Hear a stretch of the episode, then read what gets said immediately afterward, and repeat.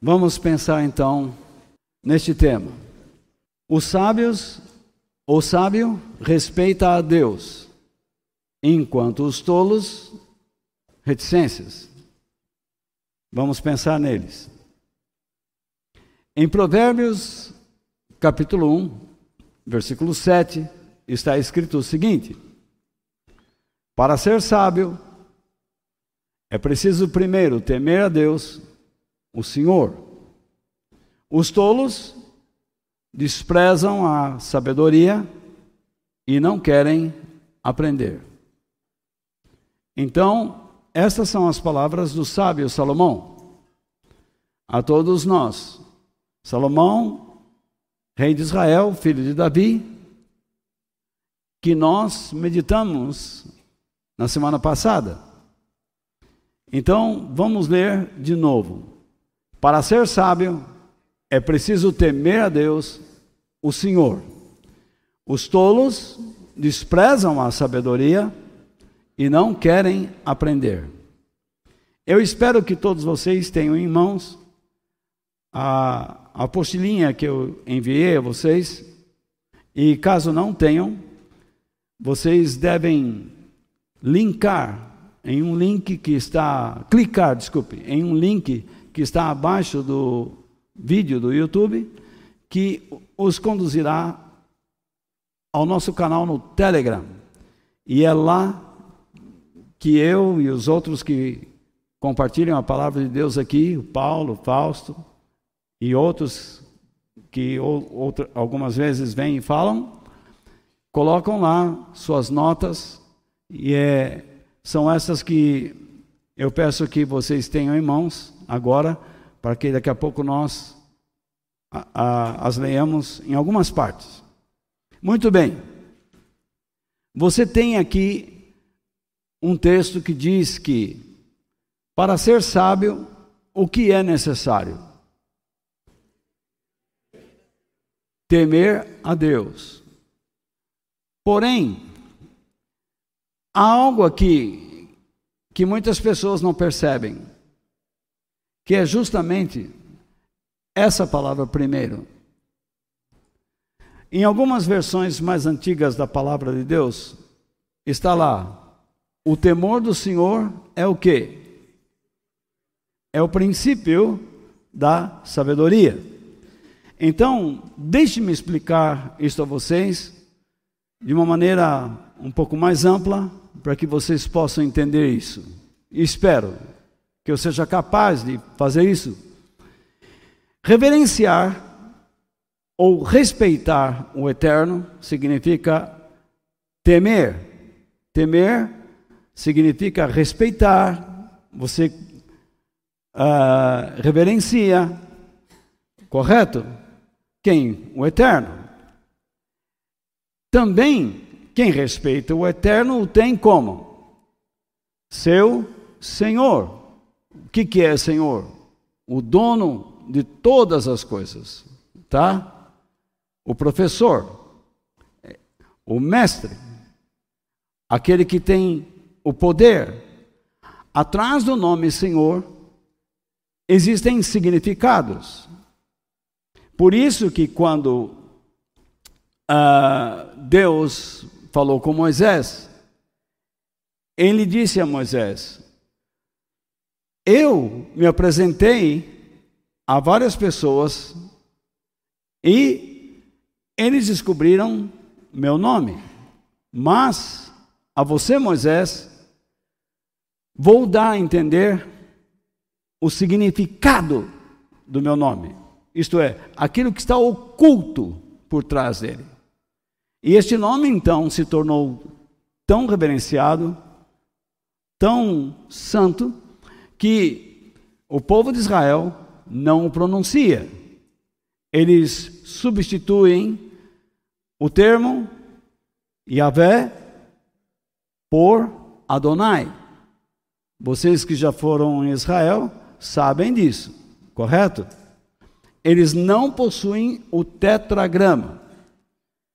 No nome de Deus não existe nenhuma vogal. É um nome composto por consoantes, e a pronúncia desse nome é incerta. Porém, Deus deu a conhecer o que está por trás do seu nome. E o que está por trás do seu nome é a sua grandeza, o seu esplendor, suas ações, enfim. Então, quando nós reverenciamos ao Eterno e o temos como Senhor, o nosso professor, tá? Nosso professor, nosso mestre, aquele que nos dá energia, força e muitas outras capacidades. Assim fazemos com ele porque queremos o quê? Obedecê-lo. E você só obedece a alguém quando tem confiança e conhecimento dessa pessoa. Correto? Então, nós queremos obedecer o que? Aos seus conselhos, às suas orientações, às suas instruções.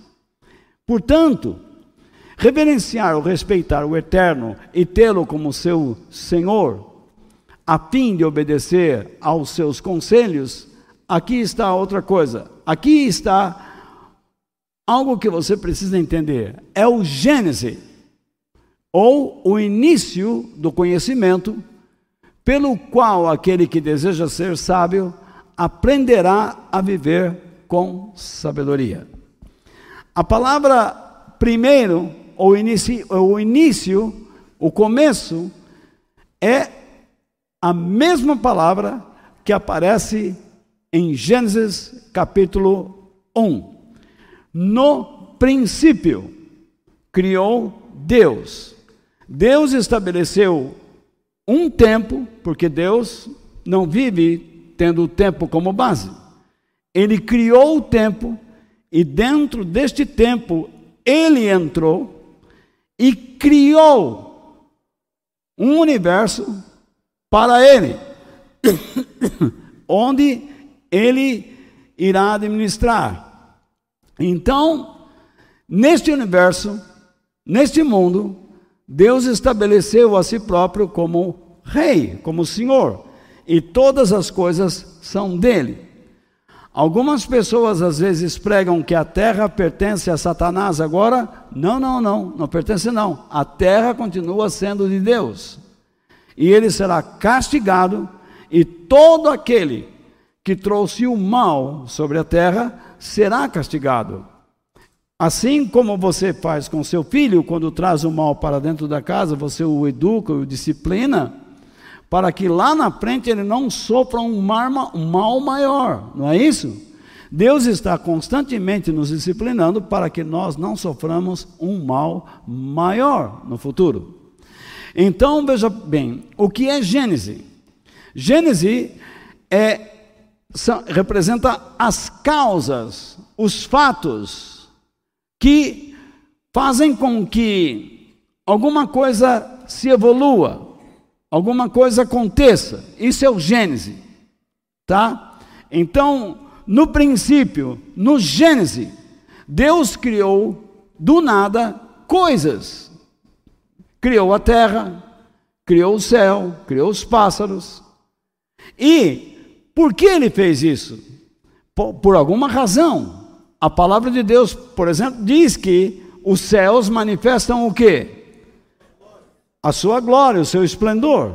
Então, Deus criou o homem para o quê? Para cooperar com ele. Correto? E encheu este homem de glória. Por isso que a única pessoa que foi criado à imagem e semelhança de Deus é o ser humano.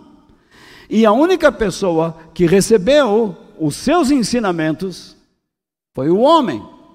Os animais receberam de Deus o instinto, e o homem recebeu a capacidade de raciocinar, portanto, de aceitar, escolher, enfim. Então, vamos lá. O Gênesis significa isso, que a sabedoria, o caminho para ela tem um início, um tempo.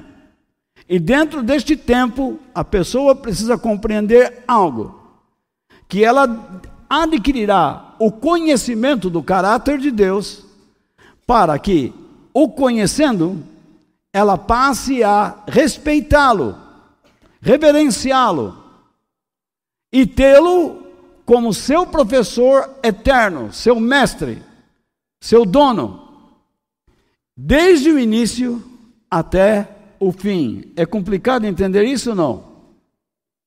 Quem não entendeu? Levante a mão. Por favor. Todo mundo entendeu? O que foi que eu falei? Muito bem. Gênese significa um lugar no tempo, um ponto no tempo, onde causas, tá? Onde coisas, fatos vão causar a evolução de algo. Que no caso aqui é o conhecimento de Deus é a causa inicial. No ponto inicial, nós nos colocamos neste ponto para aprendermos, para adquirirmos conhecimento do caráter da pessoa, da glória, do poder de Deus. E quando esse conhecimento entra em nós, é absorvido por nós, e somos convencidos pelo Espírito de Deus de que esta é a verdade, nós passamos a reverenciar Deus, a nos submetermos a Ele, a obedecê-lo, a seguir os seus conselhos.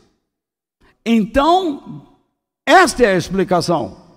Isto é um segredo que está por trás desta palavra e que muitos não observam e nunca serão sábios, continuarão fazendo bobagens após bobagens, porque eles não se colocam em um ponto de sua caminhada com Cristo, dispostos a ter um início para conhecer, para aprender. Inclusive, muitos pastores pregam que quando você estuda a Bíblia, você esfria na fé. E eu acredito que alguns aqui já ouviram isso. Porém, quando você não estuda a palavra de Deus, quando você não medita na palavra de Deus, você desonra a Deus, você desrespeita a Deus, porque Ele em todo tempo pede que a Sua palavra seja ensinada, passada de pai para filho, e que as pessoas gastem tempo dentro de casa falando das coisas da palavra de Deus a fim de se protegerem. Então, se nós fomos chamados para reverenciar a Deus e aprender sobre o seu caráter, adquirir conhecimento, tá? Para reverenciá-lo. E o tolo? Por isso que agora nós temos aqui, mas os tolos, que a palavra de Deus chama de loucos, idiotas, insensatos, nécios. Então, como eles tratam a sabedoria divina? Se nós reverenciamos a Deus, como nós tratamos o eterno? Nós procuramos conhecer o sentido do seu nome, o significado do seu nome, o seu caráter está por trás deste nome, Senhor a fim do que? Nós tratamos a Deus como nosso Senhor, a fim do que? De obedecê-lo e obedecer o que? Seus conselhos. E nós entendemos que só aprenderemos a reverenciar Deus e a respeitar Deus se nos colocarmos no início que desde o início nós procuremos aprender sobre ele. Por isso, quando nós nos reunimos aqui, nós chegamos a este lugar para aprendermos sobre o caráter de Deus. Quando eu vou comprar um livro, eu não compro um livro por curiosidade. Para curiosidade do quê? Para ser vencedor, para ser mais forte. Eu procuro comprar livros que me expliquem, que me tragam ensinamentos sobre o caráter de Deus. Quando você compra esses livros que falam como ser vencedor, como ganhar mais dinheiro, você está enchendo a sua mente com lixo.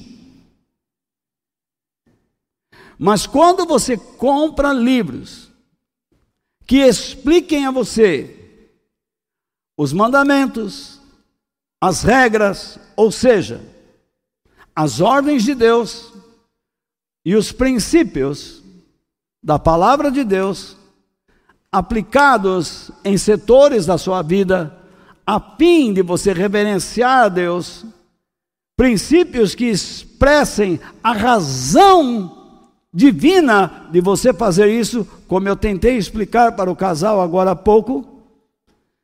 Quando eles estão educando o filho, eles estão educando o filho a partir de Deus. Quando você vai comer, você não senta na mesa como um animal e já avança no prato. Você para e agradece a Deus pelo alimento. E depois você sai da mesa e agradece a Deus pelo alimento que Ele te deu. É assim que se vive. Não é que você precisa ficar fazendo uma oração quilométrica. O que Deus espera de você é uma atitude de reverência. Mas alguns se assentam à mesa, parece um animal faminto. Só falta devorar os talheres, o prato, o copo, morder a mesa e, se possível, comer a toalha e os guardanapos. Tenha em sua mente o desejo de reverenciar a Deus em tudo o que fizer. Lembre-se da palavra de Paulo. Quer vocês comam, quer vocês bebam, ou façam qualquer outra coisa, façam tudo para que a grandeza de Deus se manifeste, para que esta grandeza seja vista em sua vida e onde você estiver.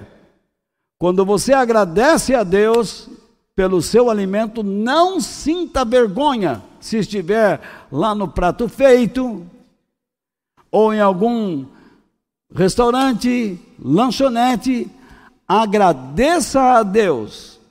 Não sinta vergonha daquele que te deu a vida maravilhosa em Cristo Jesus. Não sinta vergonha.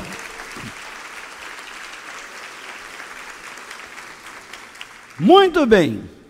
Mas os tolos, os loucos, como eles tratam a sabedoria divina? Como algo sem valor, como um absurdo, como algo insignificante, irracional. Como você, no mundo de hoje, ainda pode pensar biblicamente. Mas eu tenho mostrado a vocês, e Fausto e Paulo também, não é? Eita! Vamos chamar o papá.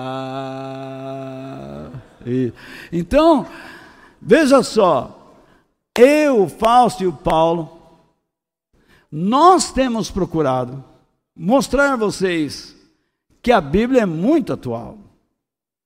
Apesar dela ter sido escrita séculos e séculos lá atrás, a sua mensagem é profética e ela é eterna. Porque aquele que criou a vida sabe como é o ser humano e colocou nas suas histórias, nos seus princípios ou regras e mandamentos, aquilo que nós precisamos aprender para praticar em diferentes ocasiões.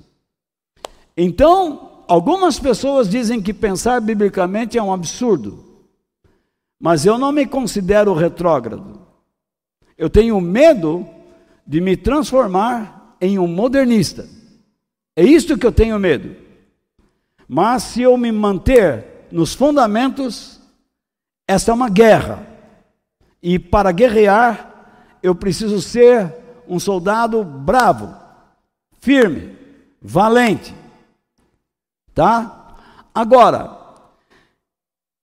eles não só desprezam ou dizem que a sabedoria divina é insignificante, mas desprezam o que mais? As suas instruções, que poderiam torná-los sábios, tirá-los da insignificância, da insensatez, da loucura. Porque muitas pessoas acham que são sábias, mas a conduta delas revela o que? Uma esperteza maliciosa. Elas sempre estão procurando um meio para tirar vantagem de alguém.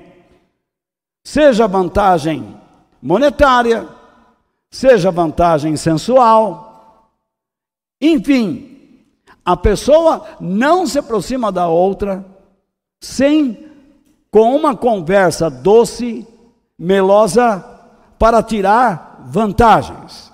Muitos, muito bem. Veja só, o mundo em que vivemos se afastou da sabedoria divina. E isso é refletido onde? Nas decisões e ações, tanto na vida do indivíduo como do coletivo. Coletivo aqui se refere à sociedade, tá? A pluralidade.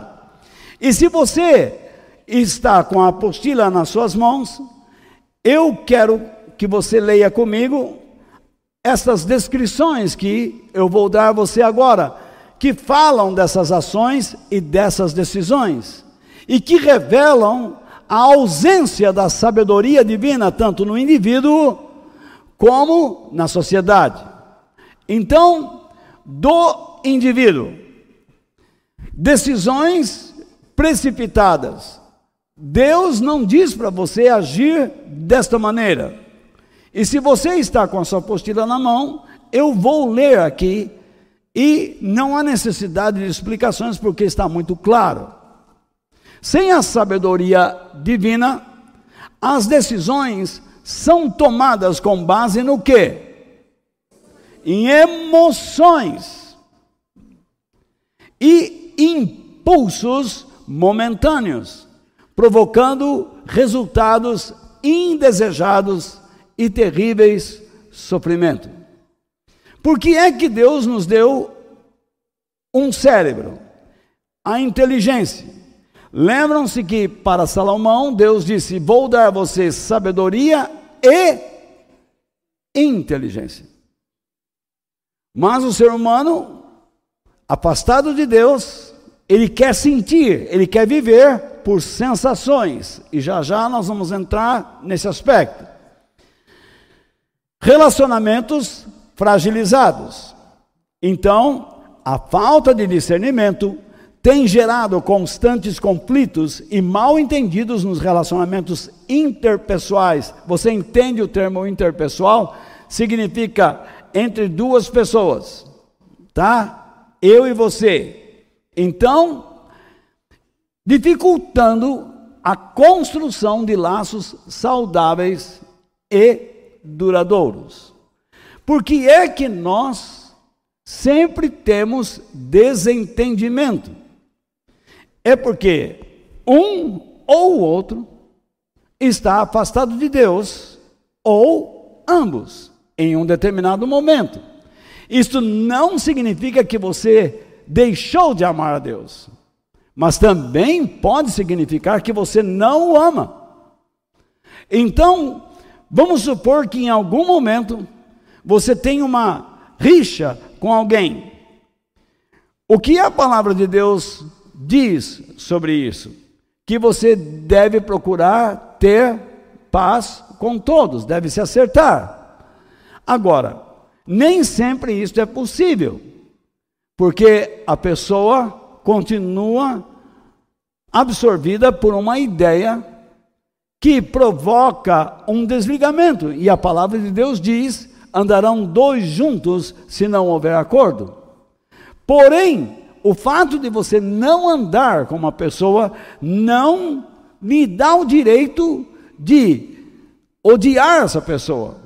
Porque a palavra de Deus diz que você não deve alimentar sua alma com o ódio. Isso é muito ruim. Você percebe como nós aplicamos as verdades da palavra de Deus, suas regras, seus mandamentos, é dessa maneira. Então, um terceiro, vida vazia e sem propósito. Isso também é uma característica do indivíduo que está afastado de Deus. Sem a luz da sabedoria divina, a vida tem se tornado vazia e sem significado, levando à frustração e à busca por prazeres momentâneos. Por que você acha que as pessoas hoje se entregam a qualquer ideologia, a qualquer pensamento? Porque eles não encontram sentido para suas vidas. A única coisa que traz sentido a eles é como eles podem viver neste mundo e serem bem-sucedidos aqui. É a única missão que eles têm, é a missão para satisfazer o seu orgulho e o seu egoísmo ou os seus interesses pessoais. Se você vive dentro de uma casa onde cada membro da família está buscando o seu próprio interesse. Que tipo de lar você terá ali? Você se lembra que a palavra de Deus diz que um reino dividido, ele não prospera. E uma família toda dividida, por acaso pode prosperar? Hã? Claro que não. Então você vê que o mesmo princípio que se aplica a um reino, se aplica a uma família. Quando você tem dentro de si o descuido de não observar áreas que estão se rompendo dentro de você, isso cria lá dentro divisões, facções. Como você pode prosperar se você não é uma pessoa dedicada a Deus? para que ele trabalhe no seu interior, para que haja uma harmonia pelos valores, pelos princípios, pelos mandamentos de Deus. Você não conseguirá ser abençoado por Deus. Você vai em algum lugar, tudo fica muito fácil. Ah, hoje, se você tiver fé, mas fé no quê? É muito simplório, é muito simplista isso. Isso não tem conteúdo. Eu preciso explicar a você que você não será abençoado por Deus, e eu tenho que ter coragem para dizer isso. Ainda que eu possa momentaneamente magoá-lo, mas eu prefiro que você pense nisso. Você não será abençoado por Deus enquanto você não procurar criar uma unidade interior, e enquanto você não lutar pela unidade de seus irmãos, e pela sua família. É impossível. Por quê? Jesus orou certa vez: Eu, o Pai, somos um, e vocês também têm que ser um, assim como eu e o Pai somos um. Este é o princípio. Isso não é uma brincadeira, é uma responsabilidade. Nós temos que cuidar da igreja nós temos que cuidar do nosso espírito, alma e corpo, E nós temos que cu cuidar das pessoas que estão constantemente ao nosso redor, para que elas possam desfrutar do mesmo amor que temos em Cristo e da ajuda que recebemos dele. Por isso, nós damos aos outros misericórdia, isto é, damos aos outros o que Deus pede que nós demos a eles. Este é o nosso papel. Nós estamos neste mundo para cooperar com Deus, mas eu não posso obrigá-lo a cooperar com Ele, desde que você não o conheça. Mas se você se colocou no início para aprender, eu estou disposto a ajudá-lo.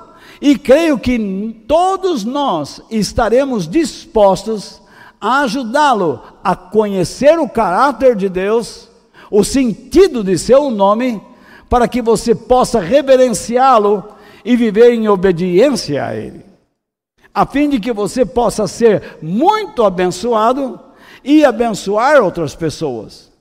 Qual é o propósito maior de nossas vidas, uma vez que nos entregamos a Deus? Amá-lo e amar o próximo. Esse é o verdadeiro L que você deve seguir.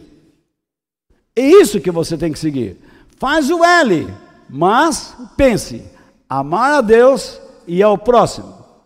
E não qualquer L que aparece por aí, porque L é o, uma letra inicial de muitas palavras. Lorota, Larápio. Qual? Ladrão, lápis, lixo, labirinto, enfim, é o L. Porém, coloque isso como um símbolo: amar a Deus e o próximo. Não tenha medo de aprender isso. Porque quando você aprende isso e aprende a viver nesta base, você está aprendendo a amar a Deus e como ser generoso. E não tenha dúvida que Deus vai abençoar muito você. É assim que Deus faz.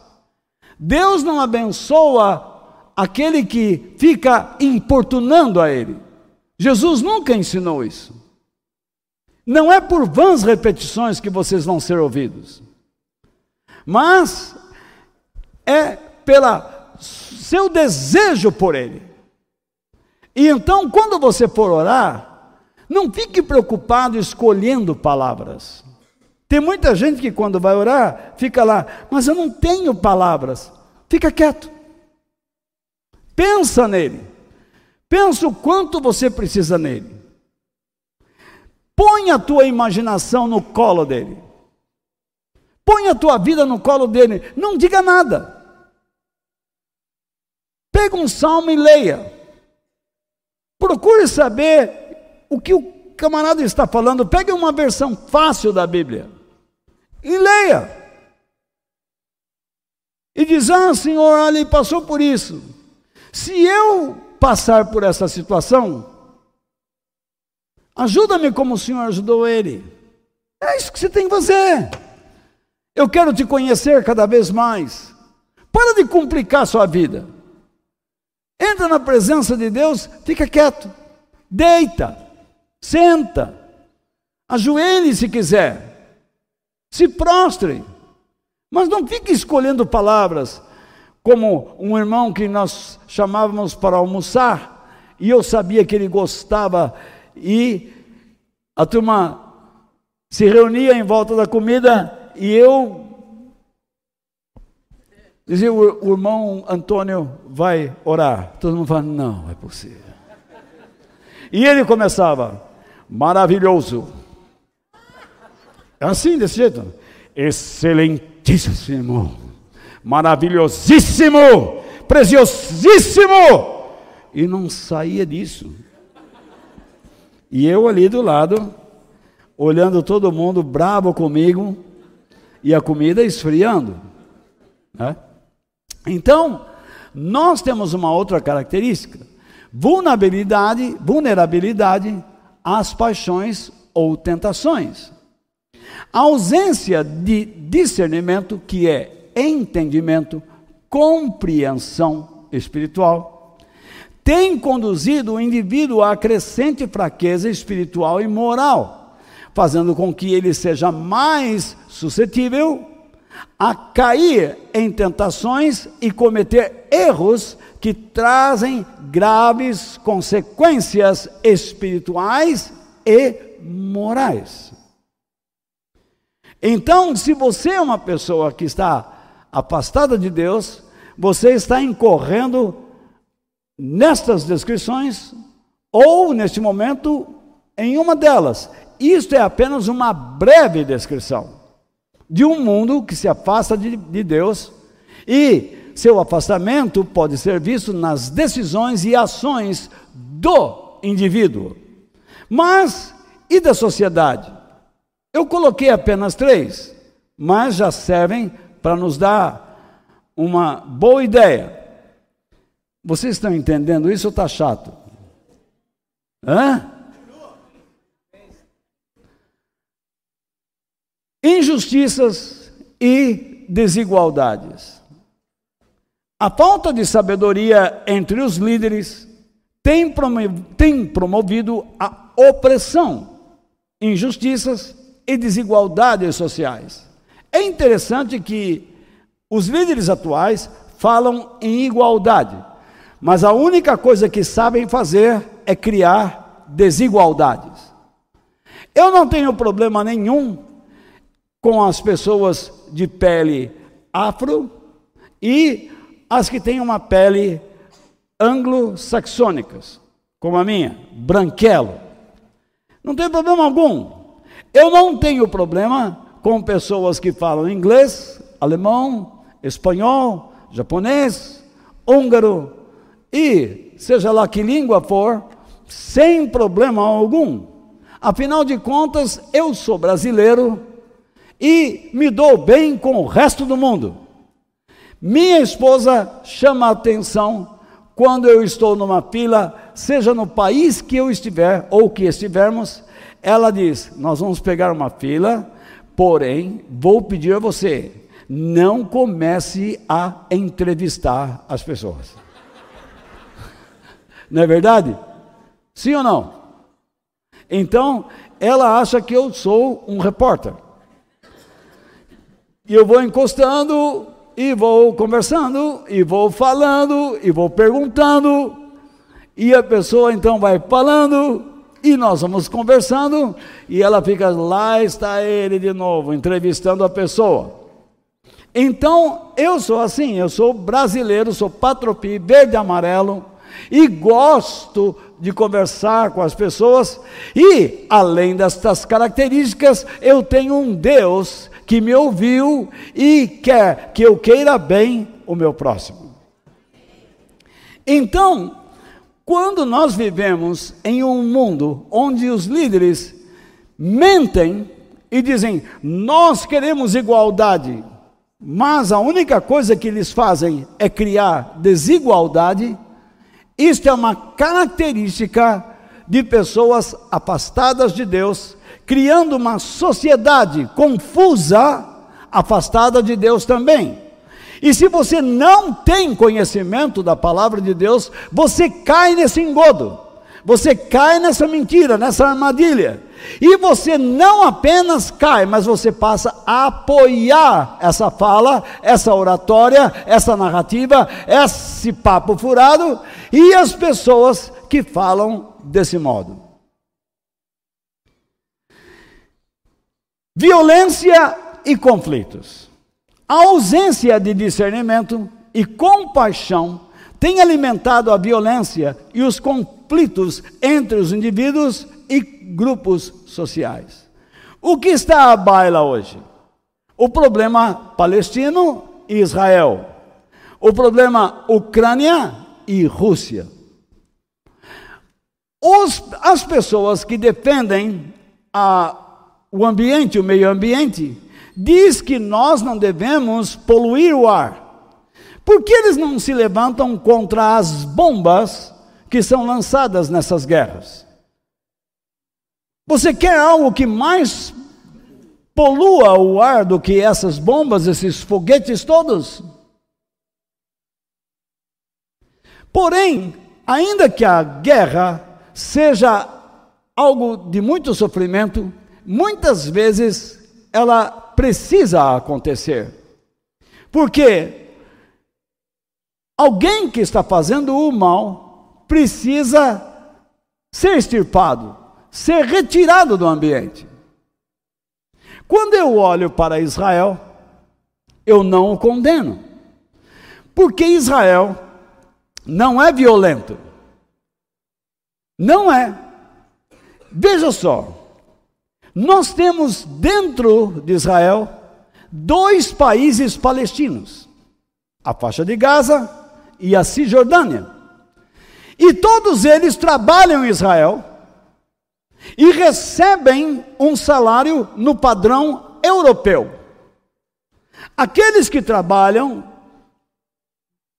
na Palestina recebem uma miséria. O próprio líder daquele grupo que atacou Israel tratou o seu câncer em hospitais israelenses.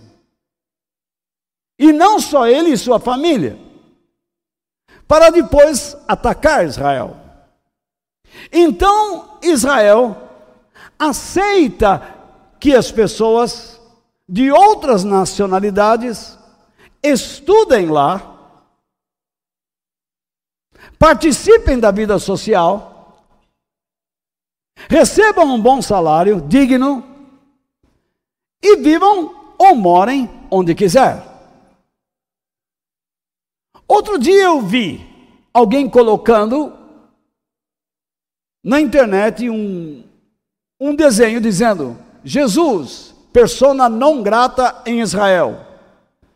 E eu disse: Você é um idiota.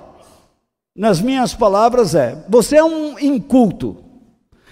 Porque se você diz que Jesus é uma pessoa não grata em Israel, por que você não tem a coragem, a pachorra de dizer o mesmo que Maomé é uma pessoa não grata em Israel? Você é um covarde, uma pessoa sem coragem. É isso que essa pessoa é. Vamos lá. Maomé não é uma pessoa não grata em Israel, nem Jesus é uma pessoa não grata em Israel. Sabe quantas religiões existem em Israel? Todas. Inclusive tem até aquela parada gay. Israel não é contra ninguém nem contra nada. Cada um tem o seu livre arbítrio para escolher o tipo de vida que quer viver. Então em Israel convivem as três maiores religiões do mundo: cristianismo, islamismo e o judaísmo. Eles convivem, eles não se matam lá. Agora, nós sabemos que em cada setor da vida existem pessoas desmioladas, fanáticas. Você conhece isso no seu trabalho, na sua rua. Entre as suas amizades, você conhece pessoas que são fanáticas, e até mesmo na igreja.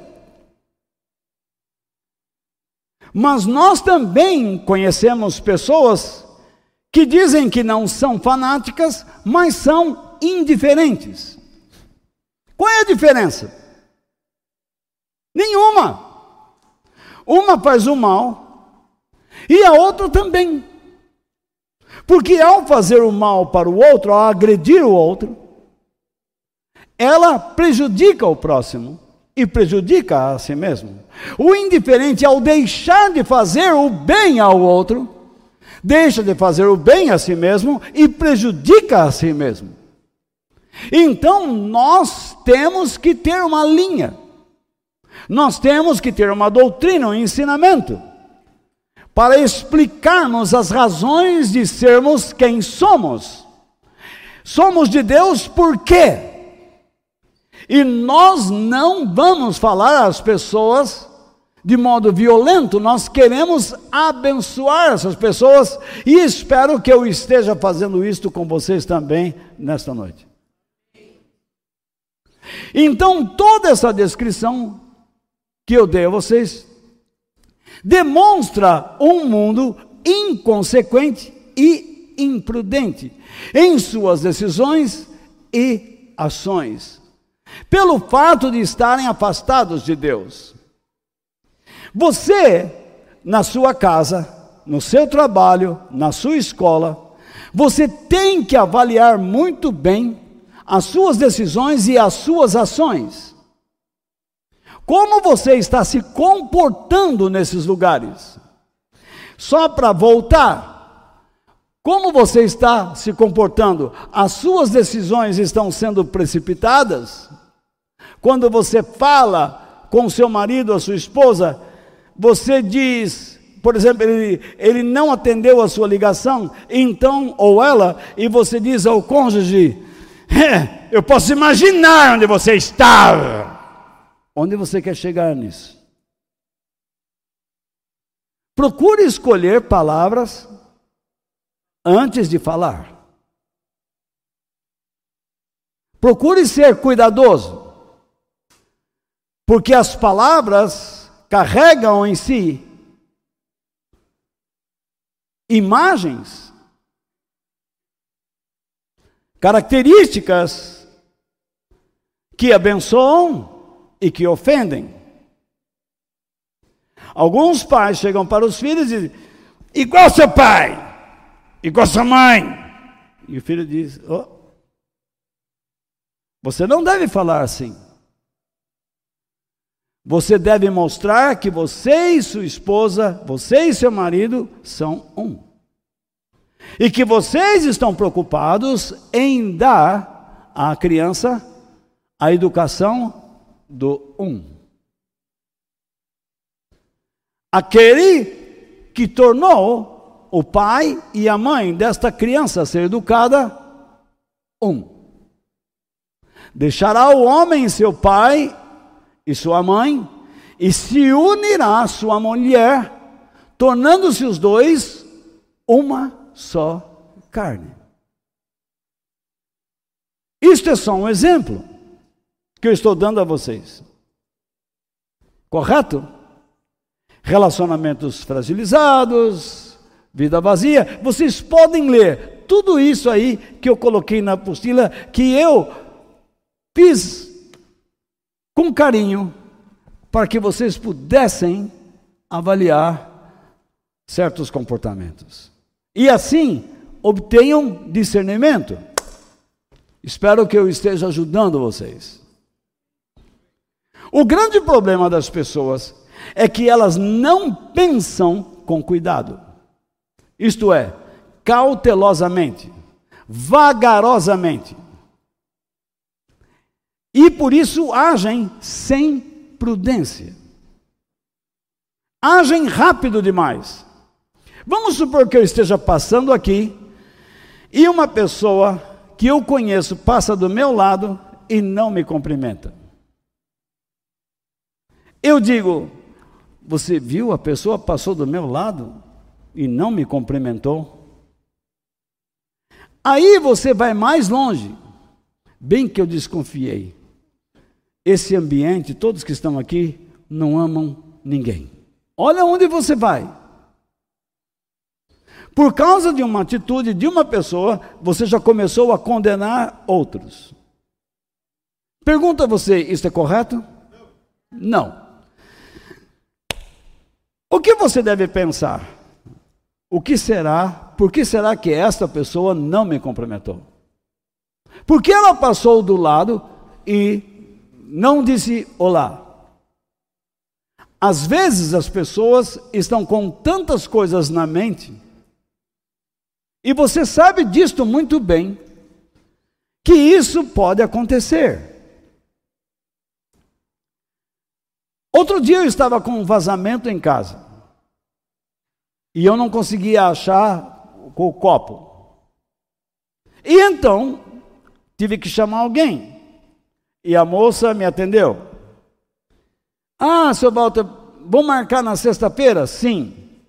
E ela, por equívoco, marcou na terça. E na terça eu tive que me ausentar daqui. Aí eu liguei para ela, escuta, estou aqui na sexta-feira esperando e não veio ninguém. Ai, seu Walter, não sei como lhe explicar. Ficou na terça. Ela pensou que eu ia explodir em cima dela. Mas ali eu consegui pensar em algumas coisas. Às vezes nem tanto, às vezes eu não penso não. Acontece, é, nós somos humanos. Mas ali eu consegui pensar, falei, filha, fica tranquila. Isso acontece, não tem problema nenhum. Então, ficamos assim, terça-feira. Ela, ai, graças a Deus, salvou o meu trabalho, salvou o meu dia. Eu não salvei nada. Eu simplesmente tive paciência naquele momento. Então, veja só, eu a abençoei. De alguma maneira, eu abençoei essa pessoa. Não é assim? Na terça-feira o homem foi lá e achou. Olha que bom. Então, pense no seu comportamento. Cuidado com as suas palavras. Porque você sempre está pensando que os outros não devem ferir você. Mas às vezes você está ferindo pessoas. Que escritura eu poderia usar para uma pessoa que passa ao meu lado, preocupado com alguns problemas da vida dele e não me cumprimenta? Ninguém, esse cara não me ama. Tinha certeza. Ontem vocês estavam juntos. Você almoçou na casa dele e ele jantou na sua casa. Agora você está dizendo, ingrato, não me ama. Na verdade, todo mundo aqui não tem amor. Esse lugar aqui não tem amor. Tem sim. Eu vou falar uma coisa a vocês. Dificilmente eu encontro uma igreja tão amorosa como essa tão receptiva como essa. Dificilmente. Mas que escritura vou usar? Jesus disse: aquilo que você quer que os outros lhe façam, faça você primeiro. Dá um tempo, olha para onde ele vai, vai atrás dele, menos no banheiro. Procura se aproximar e dizer: Olá, Fulano, como está? Tudo bem? Tudo bem mesmo? Quando você pergunta a alguém que está tudo bem, a primeira resposta qual é? Está tudo bem. Mas basta você ter dois, três minutos de conversa, você vai ver que não está tudo bem. E você tem a oportunidade de ouvir, orar, apertar a mão, abraçar, abençoar essa pessoa e fazer com que ela saia dali edificada por aquele que te colocou no caminho dela. Satanás sempre está tirando as pessoas do seu caminho. E Deus está sempre colocando você no caminho de alguém. Quando você vem alguém vê alguém vindo ao seu encontro, esteja certo, Satanás fará tudo para tirar aquela pessoa de lá e você sair do caminho dele, porque ele ama a ruptura. Mas Deus quer alinhar você com aquela pessoa que ele chamou para ouvir o que você tem a dar para ela. Então faça o que deve ser feito. Quanta coisa, não é? Então, quando nós não buscamos o equilíbrio entre uma sensação interna e a razão das coisas, um pensamento do cuidadoso, nós vamos cometer bobagem. Vamos magoar pessoas. Eu já magoei muitas pessoas. Você já magoou muitas pessoas. Eu já magoei você. E você já me magoou. Mas nós não podemos ser inimigos. E principalmente se nós estamos na mesma casa, na mesma família.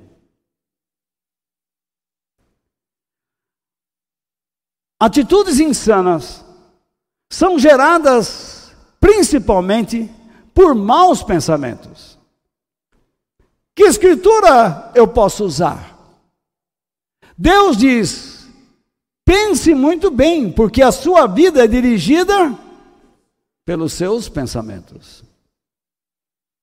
Se você não dedicar tempo a pensar, mas você quer ações rápidas, você agirá como uma pessoa insana, sem bom senso, insensata, louca, tola, estúpida. É isso que vai acontecer. Muitos cristãos, em vez de considerarem os conselhos de Deus, porque a eles, como eu disse no início, foi-lhes dado a palavra de Deus, em vez de eles aprenderem a palavra de Deus, eles aprendem por meio de novelas, revistas, por meio de certas redes bobo de televisão, que por meses e anos já não assisto mais.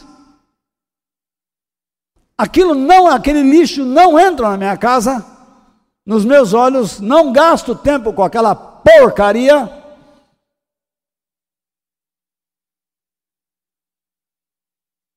As pessoas assimilam as mensagens que são passadas desses esgotos e desprezam a palavra eterna de Deus.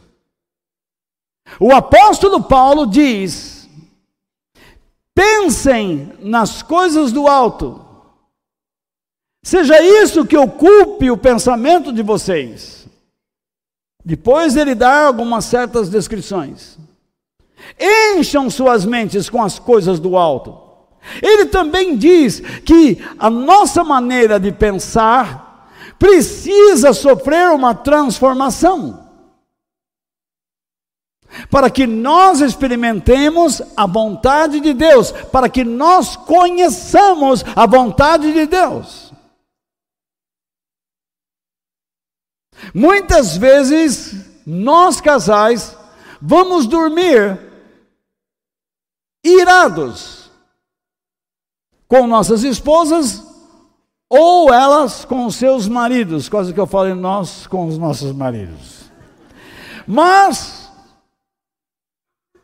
Veja bem, isso é correto? Não é. Você sabe que Deus pode falar em sonhos e nos abençoar. Mas Deus também pode nos matar quando estamos dormindo.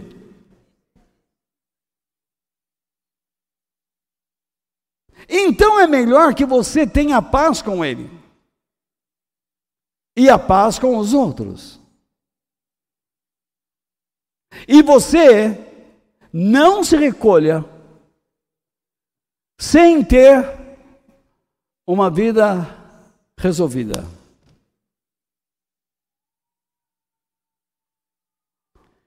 Você precisa tomar muito cuidado com as sensações internas que brotam, que tentam conduzir você a uma solução rápida.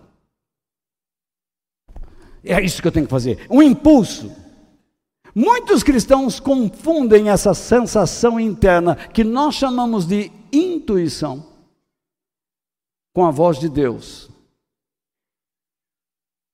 Isto é, a última palavra plena de Deus, da vontade de Deus. Deus quer.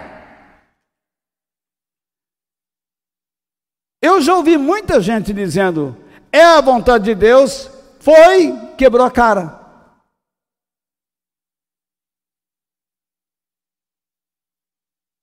Ah, é a vontade de Deus que eu fique no pé do João, porque ele é meu e você fica lá que nem um carrapato.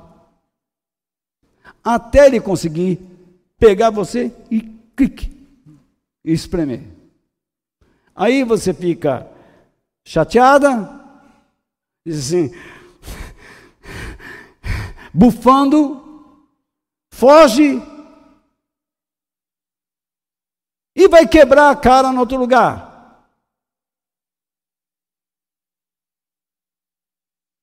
Tudo porque você agiu pela intuição. Você falou algo para o seu namorado, para o seu marido, para o seu amigo, pela intuição. Você escolheu caminhos errados devido às suas sensações eternas. E eu preciso falar um pouquinho com você sobre isso. Portanto, cuidado. Nem sempre as suas intuições por si só refletem a vontade de Deus. Vejamos, sobre a intuição. Vocês me acompanham ainda mais um pouco? Sim ou não, gente?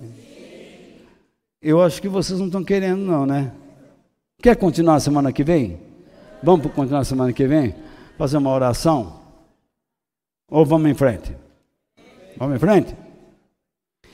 Intuição é quando você o quê?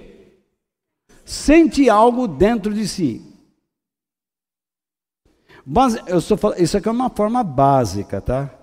Para que todos possam entender, tá bom?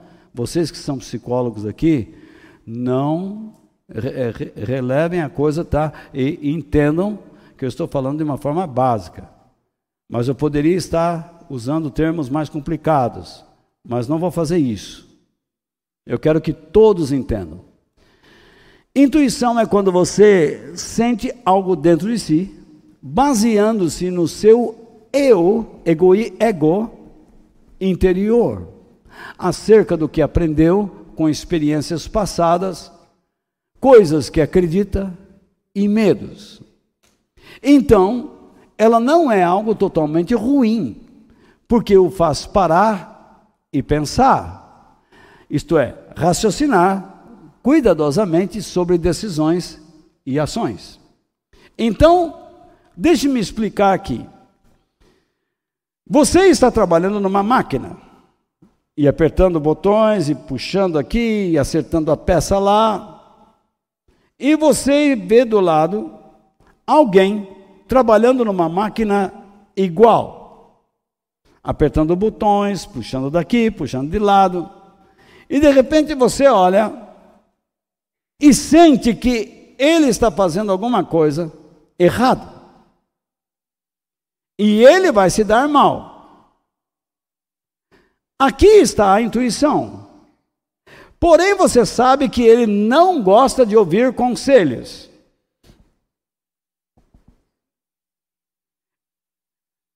A intuição diz: fala para ele. E quando você chega em cima dele para falar, ele diz assim: esse cara pensa que é o dono da verdade. Não passa cinco minutos e ele perde um dedo. Ó, Esse, o dedão. Pronto. Aí, veja só. É uma mania que vocês têm também, não? É uma perseguição. Aí, veja bem. Também só vota nessa turma quem não conhece a palavra de Deus. Vou deixar bem claro aqui para você também. Tá? Se você não lê Bíblia, você vai continuar votando nessa porcariada aí. Então veja só. Aí alguns dizem assim: não volto mais nessa igreja. Boa tarde, boa noite, passear bem. Aí, veja bem o que eu vou dizer para você. Hã? O exemplo? Esse é, verdade. Mas veja só. Veja bem. Você falou com a pessoa e a pessoa te rejeitou. Você poderia ter cuidado ao falar com a pessoa. A palavra de Deus diz que ao conversarmos com as pessoas, nós devemos ter esse cuidado. E muitas vezes nós falhamos nisso. Ou não é verdade o que eu estou dizendo?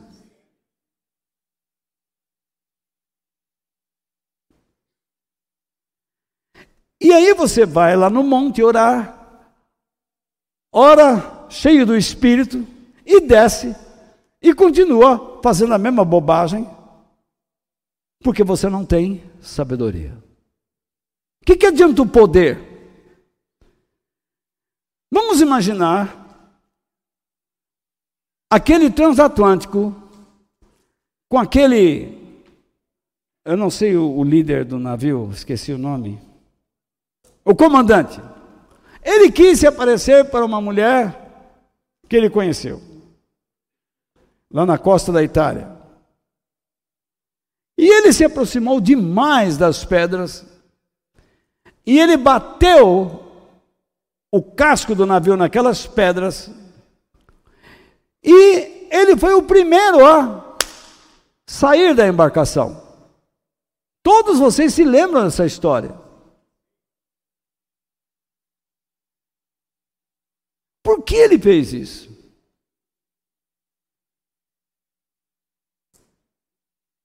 Ele não pensou cuidadosamente. Se ele tem uma namorada em terra, existem momentos para tudo. Só que ele estava conduzindo outras pessoas, centenas de outras pessoas, com as quais ele não se preocupou. Imagine um líder político que recebeu o voto de milhares de pessoas. E uma vez que ele é empossado no cargo, ele se sente autoridade em vez de empregado dessas pessoas. E ele esquece essas pessoas e começa a pensar só em si mesmo. Ele tinha uma sensação quando ingressou nesse processo.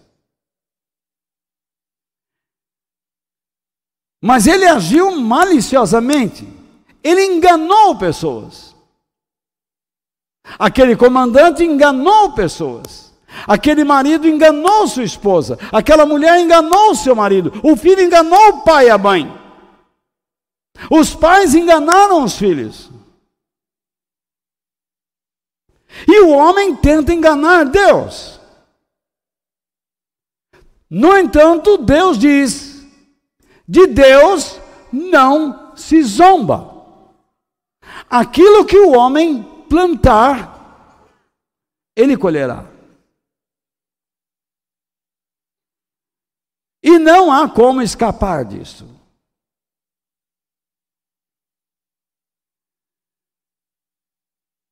Então, a intuição ela se baseia em experiências passadas, em coisas que você aprendeu,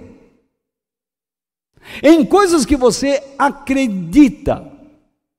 Se você está dentro de uma igreja, mas tem uma mentalidade da velha religião da qual você veio e não está aprendendo nada de Deus, experimente para ver todas as suas decisões não estarão baseadas na palavra de Deus, nos princípios de Deus, mas numa religião passada que você se acostumou a praticar e que deveria abandonar.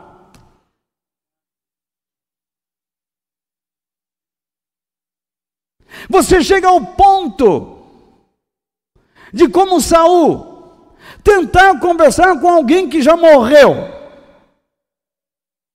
Sabendo que a Bíblia diz: ao homem está ordenado morrer uma só vez, portanto, é para cá e não volta. Porque depois da sua morte, ele será julgado. Mas se você não estuda, não aprende os princípios da palavra de Deus, você irá praticar essa tolice.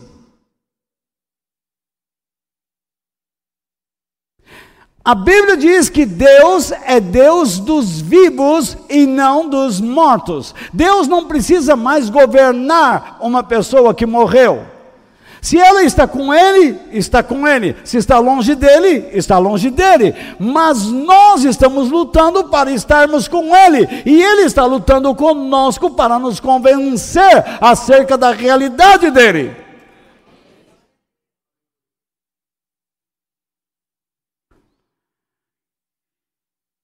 Medos. Você não quer que aconteça na sua vida o que aconteceu com você ou com alguém no passado. E quando você se depara com uma situação, você. Você olha o seu filho e olha para você e sua família. E então você vê certos talentos no seu filho e você o incentiva a ser a pessoa que Deus não quer que ela seja, ou que ele seja. Mas você insiste, porque você vê no filho uma maneira de você tirar vantagens, se beneficiar.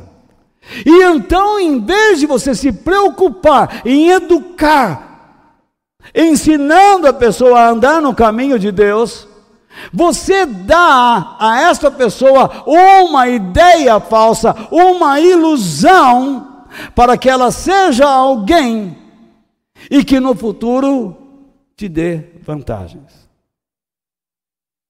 Isso acontece na família, no trabalho. Um pastor vem aqui para falar de Deus. Tudo que nós esperamos dele é que ele nos ensine a verdade. Mas ele começa a nos motivar a crermos em fantasias. Não, Deus é bom, imagine. Deus sabe que, eh, ainda que eu ande errado, Deus está comigo, está uma ova. Se você anda errado, se você não anda nos preceitos do Senhor, você vai morrer e ser jogado para longe dele, num lugar que Jesus determinou como sendo o inferno. Ai, essa palavra me assusta. Espere até cair lá. Caso for, lute para não ir. Que palavra eu posso usar? Jesus disse: se um dos teus olhos te atrapalha de ir para o céu, arranque esse olho. É preferível que você entre no céu com um olho só do que com dois olhos no inferno. Tamanha dor eterna, e até tem algumas igrejas que dizem, não, o inferno é passageiro. Não é não. Jesus diz que é eterno. Enfim, a intuição é um estímulo, é um sentimento daquilo que você aprendeu e viveu antes do que você sente agora. E você, diante de uma situação, você diz: Eu tenho que agir. Mas convenhamos, a intuição pode ajudá-lo a tomar boas decisões, porque ela te impacienta. ela faz você parar. Mas você não pode tomar decisões baseando-se em lembranças e sentimentos. As experiências dos outros não correspondem à sua experiência atual. Quando você olha alguém no passado que passou por algo, você deve questionar o que ele aprendeu de Deus. O que eu estou aprendendo de Deus? Para que você não se alimente de sonhos tolos que irão levar você e sua família ao buraco. Sobre a sabedoria divina. A sabedoria divina ensina o sábio a olhar para a vida com os olhos de Deus. E como isso acontece? Aquele que deseja ser sábio, observa a regra que está em Provérbios, capítulo 3, versículos 5 ao 7, que eu não vou ler, mas darei as regras. Confiar nos mandamentos e conselhos de Deus de todo o coração. Esse é o princípio. Esse é o Gênesis. Essas são as causas. Essas, esses são os fatos que vão levar você para ser sábio. Não se apoiar na sua compreensão das coisas, no seu entendimento, na sua inteligência. Lembrar de Deus em tudo o que fizer. Ah, mas isso é fanatismo. Não é. Isso é comunhão, unidade. Lembre de. Caiu a marmita. Então, lembrar de Deus em tudo o que fizer, crendo que Ele mostrará o caminho certo. Fugir da soberba de se achar conhecedor de tudo e do caminho para o sucesso pessoal. Você é o dono da verdade e sabe tudo. Não, é assim. Tem até uma brincadeira que às vezes a gente faz um com o outro: siga o pai. Olha para o pai, escuta o pai. É uma brincadeira que existe, mas que expressa esse pensamento. Saber que a verdadeira sabedoria está em amar e respeitar a Deus, a fim de fugir da prática do que é mal. Eu quero um, uma igreja que tenha poder. Comece a buscar uma vida cheia de poder. E ela só começa na sua atitude humilde. Quanto mais o sábio guarda no coração as instruções de Deus e aprende a palavra de Deus, maior será a sua certeza de que o Espírito Santo fará lembrar de tudo o que aprendeu e como ele deverá colocar em prática nas situações. Viram como me veio à mente certos textos da palavra de Deus? Eu não lembrei deles antes. Isso aconteceu agora. É o Espírito de Deus que traz.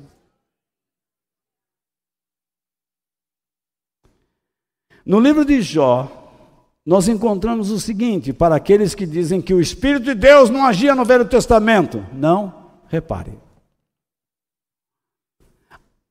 Acontece que dentro das pessoas, ele está falando, não é de pessoas afastadas de Deus aqui, há um espírito. Isso é interessante. Uma ação espiritual que o impacienta, que o perturba ou o inquieta. É isso que quer dizer. Infelizmente, a maioria das Bíblias não conseguiu traduzir corretamente.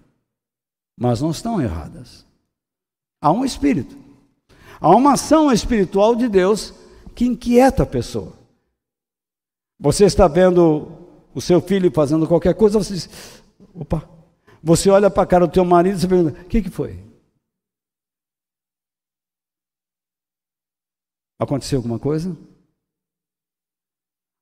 Ou então você pode chegar e dizer, sempre com a mesma cara. Pronto, você arrumou uma confusão.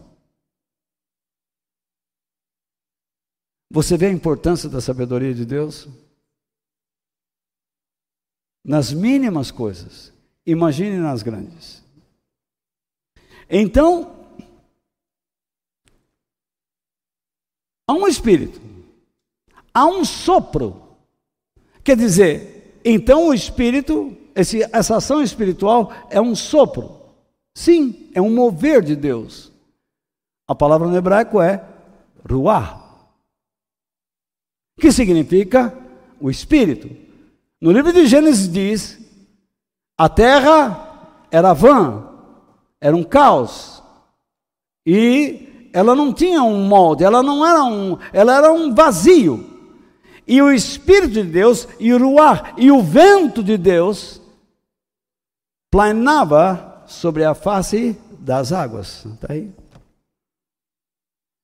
Até o ponto em que aconteceu o quê? Deus disse: haja luz. O que, é essa luz? É o sol? Não. É a sua palavra, é a sua sabedoria, é a sua presença. Aí. Dentro de você, o Espírito de Deus está fazendo a mesma coisa. E se você tem a palavra de Deus, Ele vai dizer: a luz que você precisa é esta.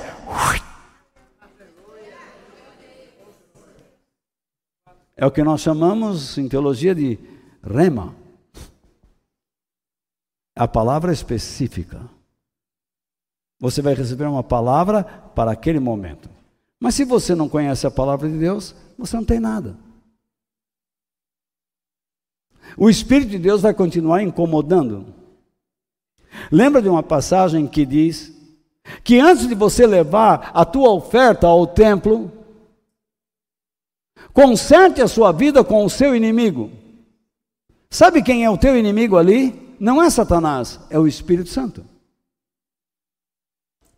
Em certos momentos, quando Deus te impacienta, Ele está criando em você o que? Uma sensação interna que nós chamamos de intuição. Mas não é para você agir independente dele, é para você parar e escutá-lo. Porque se você continuar agindo à revelia do Espírito de Deus, você encontrou um inimigo. Deus se torna seu inimigo. Ele vai lutar contra você, porque ele não quer o seu mal. Eu estou falando muitos princípios hoje. E você não vai ouvir essas coisas por aí, não. Mas estamos terminando. Graças a Deus. Olha lá. Olha eu lá. Você acha que esse cara é prudente?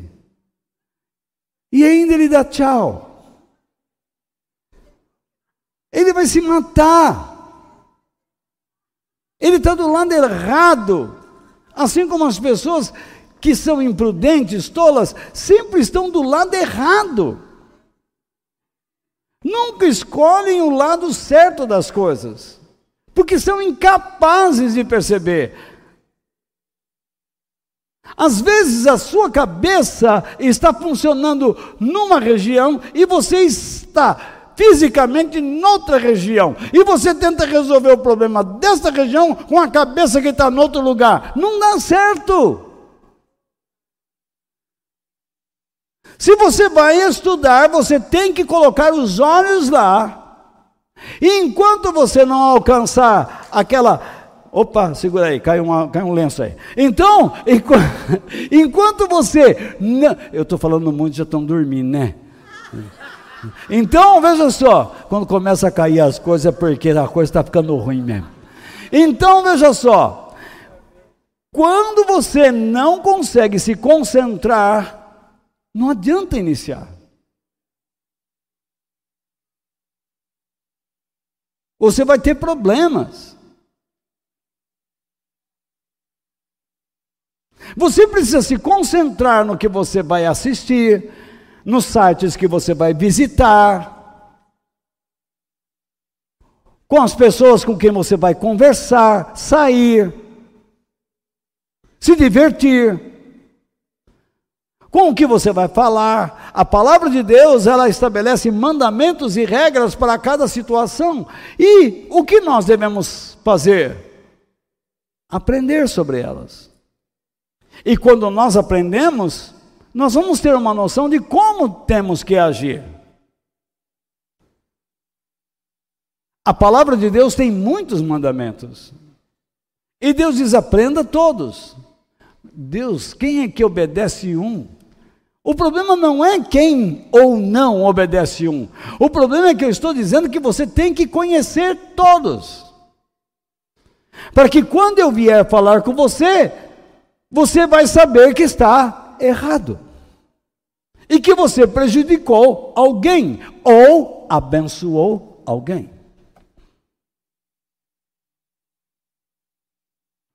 Se você está namorando errado, a palavra de Deus mostra princípios de relacionamento.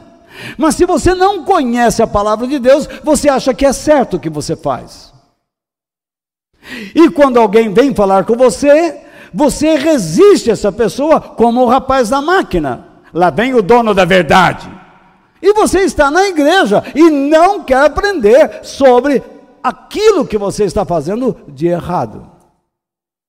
Mas alguém com a maior boa vontade, cheio de misericórdia, está tentando te ajudar e você não quer. A mulher quer ajudar o marido, ou o marido quer ajudar a mulher, mas a pessoa de nariz empinado não quer aceitar a ajuda. Mas a palavra de Deus diz que o homem de nariz erguido ou o homem de dura cerviz, ele será quebrado em um determinado momento e sem que haja cura, ele precisará passar pela dor e a dor será cruel. E é daí que vem aquela ideia que não é bíblica. Quem não vem pela dor, vem pelo amor. Quem não vem pelo amor, vem pela dor, disse Jesus. Jesus nunca falou isso, Deus nunca falou isso, Pedro nunca falou isso, Isaías, Abraão, Moisés, nunca ninguém falou isso, mas é um princípio. É um dito. Enfim, Seja prudente. E será considerado por Deus como sendo um homem sábio. Talvez na sua folha eu não corrigi isso, deve estar de outra maneira, mas a ideia é essa. Eu esqueci de corrigir, talvez.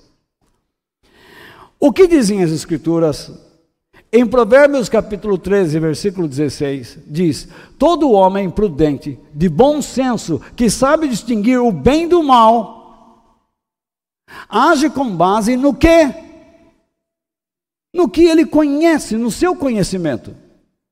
Se não tem conhecimento, não sabe o que fazer. Porque Deus me fez assim. Espera lá, assim o quê? Deus me fez um criminoso. Tem igrejas que acreditam nisso. Que Deus fez um homem bom e um homem mau. Pera lá. Deus fez um que ele quer estar do lado dele e outro que ele não quer que esteja do lado dele. E depois esses mesmos tolos chegam a mim e dizem assim: Deus não faz acepção de pessoas. Olha a tolice. Se Deus não faz acepção de pessoas, como você prega que Deus fez o bom e fez o mal? Deus criou o homem à sua imagem e sua semelhança, e aquele que se tornou mal, que volte às suas origens. que em hebraico, hebraico significa faça a techuvá. Retorne. Você precisa retornar. Por que eu cito, às vezes, as coisas do Velho Testamento para você? Porque lá estão as bases. Lá está o caráter de Deus. O Novo Testamento não muda o caráter de Deus. Porque Deus é o mesmo ontem, hoje e eternamente. Então, veja só. Age com base no conhecimento, age com base sobre o que aprendeu de Deus e das suas escrituras. Mas, como diz a profetiza Miriam Leitão, o tolo expõe o que? A sua insensatez. O que, que é isso? Ele espalha a sua falta de prudência e suas tolices. Pois ao tratar com desdém as instruções divinas, ele prejudica outras pessoas. E ele nem dá conta disto.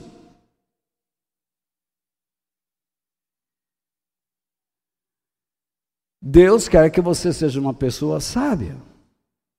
E aqui está o que você deve observar. E por fim, o que, que você está vendo ali? Um homem com uma Bíblia. Eu não estou ouvindo vocês. Hã?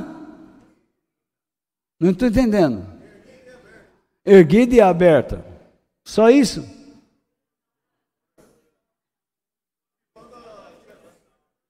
Oi? Não entendi. A luz dela está na parede. Sobre ele. É isso que você está dizendo? A luz que sai da Bíblia ah, mostra alguém se aproximando pelas sombras. É isso que ocorre em nossas vidas. Se você não vai à Bíblia, você nunca verá isso aqui. Se você só vai atrás de livros positivistas, de mensagens que dê esperança neste mundo, você não verá isso aqui. Existe esta mão agora tentando destruir tua casa. Destruir a vida do teu filho, o teu relacionamento, o teu namoro, o teu noivado. Existe essa mão agora tentando acabar com a sua vida. E você acha que pedindo oração vai resolver? A Bíblia diz que Deus exige de você um caminhar sábio. Você acha que pode fazer qualquer coisa, ficar nos bares da vida aí, enchendo-se de, de, de, de, cachaça e falando palavrões e saindo com mulheres e vivendo uma noitada. Aí chega no domingo, ô oh, pastor, ora por mim aí que eu estou numa situação. Isso é deboche. É bom que você saiba, olhando nos meus olhos, você é um debochado. E Deus o tratará como tal. Esteja certo que você vai cair e vai sofrer.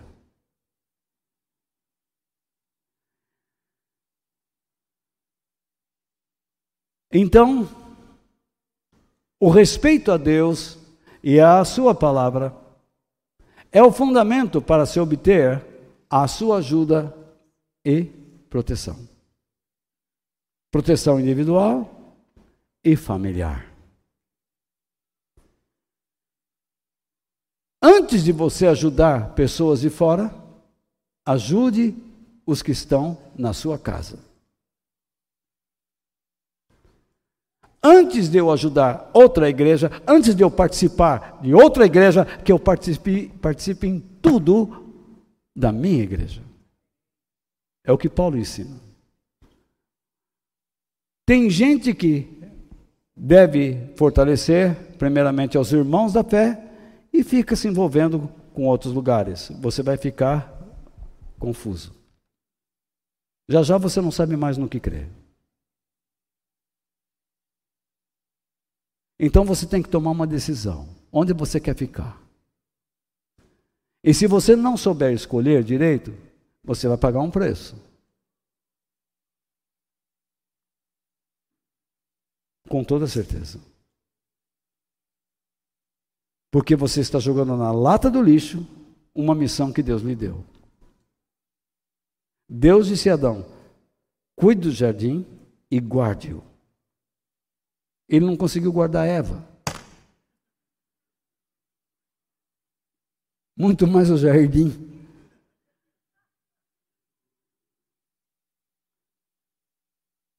Quase que ele perdeu tudo. O jardim ele perdeu. Um de seus filhos ele perdeu.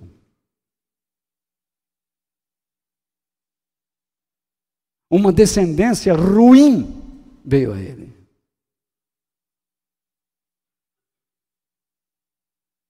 Não é isso que eu quero para a minha vida. E não é isso que você quer para a sua vida.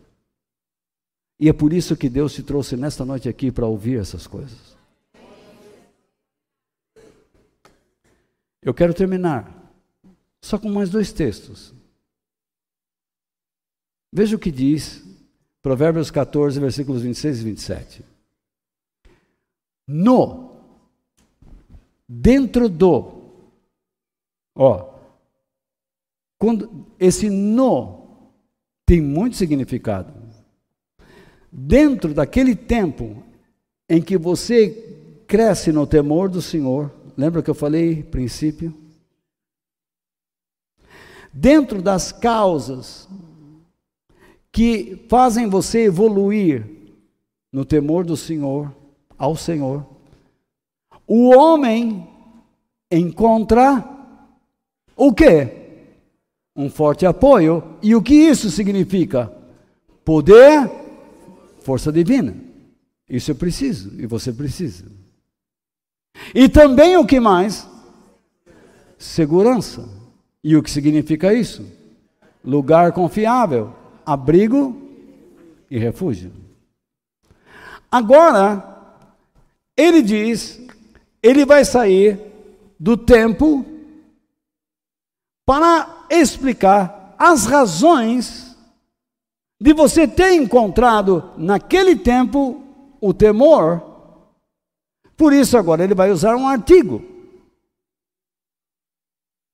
Ele diz: o temor do Senhor é Aí está o verbo de ligação, que significa o quê? Que ele vai dar uma definição. O temor do Senhor é, primeiramente, o quê? Uma fonte. Que tipo de fonte? Inesgotável. Olha que eu estou falando mais de uma hora e meia. E já já eu sei que eu vou ouvir broncas. Eu tenho certeza. Antigamente eu conseguia pregar 45 minutos, mas é tanta coisa que vem que eu preciso aprender a controlar. Mas já já eu já estou morto. É uma fonte inesgotável do quê? De vida. E ela ajuda o quê? A evitar algo a desviar-se de algo, a afastar-se de algo. Que algo é esse? As armadilhas da morte. E nós sabemos que a morte é um estado de fraqueza espiritual e moral, de modo momentâneo ou eterno.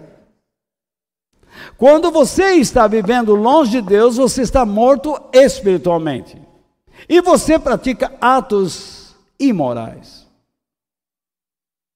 E fica procurando justificativas que Deus é bonzinho e Ele não vai julgar todo mundo por causa de Ele é bonzinho. Mas o que diz a Bíblia? Se você é um mentiroso, contumaz, e então você diz assim: Eu sei que eu minto. Às vezes eu não consigo entrar no ônibus sem bater o nariz né, de tão grande que é Pinóquio. Eu sou mentiroso, mas Deus é bom. Ele tem paciência comigo. E eu sei que Ele vai me levar para o céu. O que é que diz a Bíblia? Os mentirosos não herdarão a eternidade. Isso deve abrir seus olhos, seus ouvidos para ouvir.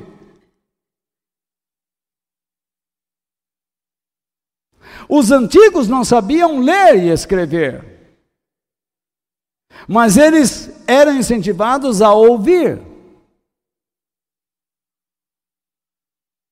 E guardar o que ouviam, aprender o que ouviam. Você tem duas maneiras de aprender a palavra de Deus: lendo e ouvindo. Agora você está ouvindo e lendo. Jesus usou isso. Ele disse: Quem tem ouvidos para ouvir, ouça. E lá no Apocalipse ele fala três vezes: Aquele que tem eh, ouvidos para ouvir, ouça o que? O que o Espírito, o Ruach, o vento de Deus, o mover de Deus, tem a dizer. Escute-o. É sério. Então, diante de tudo isso, a minha esperança é que nós nos motivemos a respeitar, confiar em Deus, enquanto estamos buscando a sua sabedoria. Com a finalidade de vivermos o quê? De um modo mais sábio a cada dia. E isso desde o início até a eternidade. E termino com esse texto de Provérbios também, no capítulo 3, versículos 13 e 14 em que Deus diz: feliz, isto é, bem-aventurada, abençoada, é a pessoa que acha a sabedoria e que consegue compreender, ter discernimento das coisas, onde está o certo e o errado, o verdadeiro ou a verdade e a mentira, a luz e a trevas, a bênção e a maldição, a vida e a morte. Pois esse pois tem o mesmo sentido de porque isso é melhor do que a prata e tem mais valor do que o ouro. E aqui sim eu coloquei uma referência só para vocês compararem que Jesus ele disse que o homem não deve colocar todo o seu empenho só para ganhar riquezas para si aqui na terra.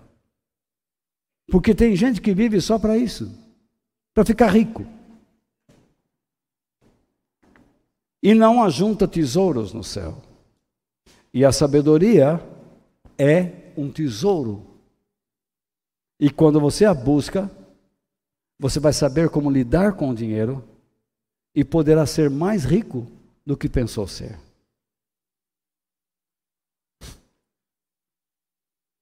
Aquele homem que encheu seus celeiros e ficou rico, Jesus disse: louco, tolo. Você pensa que agora você vai gozar a vida? Esta noite vão pedir a tua alma. E isso tudo que você tem, para quem será? Ele não foi generoso. As palavras de Jesus ocultam isso. Ele foi egoísta. Ele não tem nada para oferecer a ninguém. E eu pergunto: o que você tem para oferecer a alguém? Qual é a sua responsabilidade para com a palavra de Deus? Como você a trata? Aquilo que você ouve nesses domingos, de terças, por meu intermédio ou de outros irmãos, como você nos trata? Você acha que isso é só um ambiente, um ritual? Ou é algo sério? Eu espero que Deus tenha usado a minha vida para falar com vocês coisas importantes. Que Deus nos abençoe.